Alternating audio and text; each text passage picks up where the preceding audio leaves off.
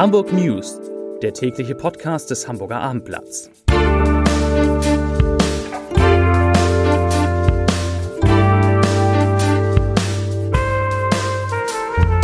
Herzlich willkommen. Mein Name ist Bernd Röttger und ich freue mich, Sie heute wieder einmal in unserem täglichen Hamburg News Podcast am Mikrofon begrüßen zu dürfen. Heute geht es um Gas aus Russland, einen großen Verlust für Helgoland, eine Klage gegen den HSV und um einen Senator, der in der Bahn auf dem Boden sitzt. Aber zunächst einmal, wie immer, die Top 3 der meistgelesenen Geschichten auf abendblatt.de. Platz Nummer 3. Die anderen sind auch nur Menschen. Hinter diesem Titel verbirgt sich die Kolumne Die wilden Zwanziger meiner Kollegin Annabel Beermann.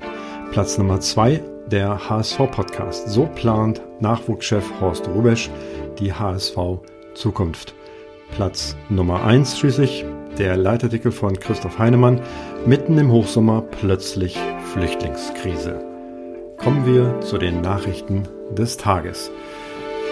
Die Nachricht holte Helgoland, das schon immer als einzige Hochseeinsel Deutschlands bezeichnet wurde, abrupt aus dem Winterschlaf. Ende März wurde man durch, dort durch einen Zufall auf einen Wikipedia-Eintrag aufmerksam, demzufolge die Insel weder im geografischen Sinn noch im rechtlichen Sinn in Bezug auf das heutige Recht im Bereich der Hohen See liege.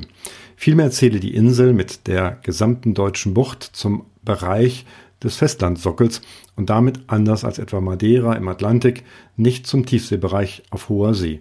Zudem überschneide sich die 12-Meilen-Zone vor dem Festland oder den vorgelagerten Inseln mit derjenigen um Helgoland, sodass kein internationales Gewässer die Insel vom Festland trenne. Zitat, wir nehmen das sehr ernst und wollen natürlich nicht mit Federn geschmückt werden, die uns gar nicht zustehen, sagt Stefan Hauke, Tourismuschef von Helgoland.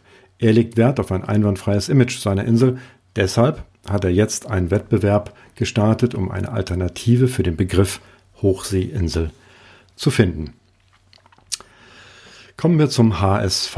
Der ehemalige Sportdirektor Michael Mutzel geht gerichtlich gegen seine Freistellung beim Hamburger SV vor. Am kommenden Dienstag ist beim Arbeitsgericht Barmbek ein Termin angesetzt zwischen dem 42-Jährigen und dem Fußball-Zweitligisten, falls sich beide Parteien bis dahin noch nicht außergerichtlich einigen konnten. Der HSV hatte sich in der vergangenen Woche drei Tage vor dem ersten Saisonspiel bei Eintracht Braunschweig von dem ehemaligen Bundesliga-Profi von Eintracht Frankfurt, dem VfB Stuttgart und dem Karlsruher SC getrennt. Der Freistellung vorausgegangen war eine massive öffentliche Kritik seines Vorgesetzten Jonas Bold.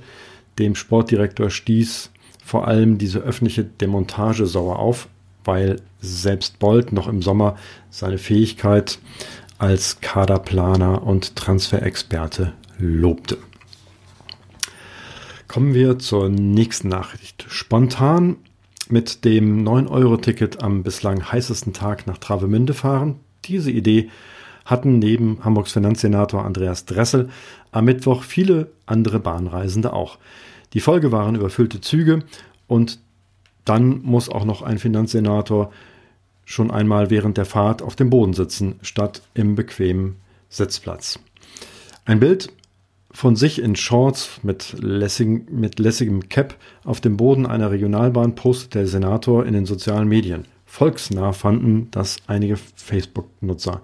Auch die Rückfahrt von Travemünde habe er in vollen Zügen genossen, schreibt der Senator mit einem zwinkernden Smiley und meint die unbequeme Sitzposition.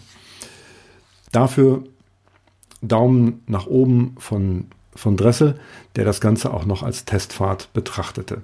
Als Politiker kann der Finanzsenator es natürlich nicht lassen, das Ganze auch politisch zu kommentieren. Zitat, über die Nachfolge des 9-Euro-Tickets wird noch zu sprechen sein, denn ohne Kapazitätsausweitung wird das nichts mit der Mobilitätswende, so der Senator. Nach der Wartung von Nord Stream 1 ist am Donnerstagmorgen die Gaslieferung durch die Pipeline wieder angelaufen. Doch Hamburgs Wirtschaftssenator Michael Westhagemann bleibt skeptisch. Zitat, es bleibt zunächst einmal abzuwarten, wie hoch die Liefermengen wirklich ausfallen werden. Wichtig für unsere Wirtschaft ist, dass die Speicher für den kommenden Winter wieder schnell gefüllt werden.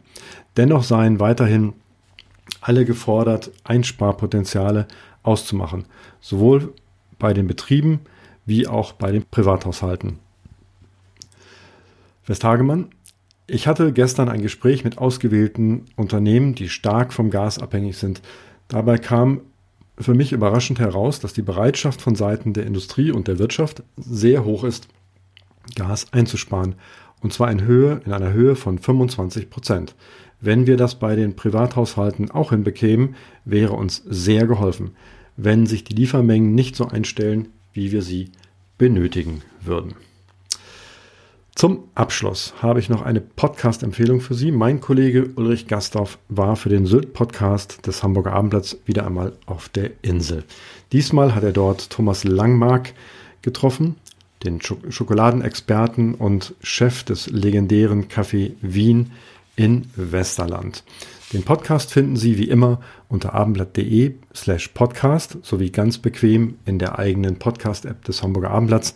Hören Sie rein, es lohnt sich. Von mir war es das für heute. Mir bleibt nur noch eines zu sagen. Ich wünsche euch, ich wünsche Ihnen einen schönen Abend und bleiben Sie gesund.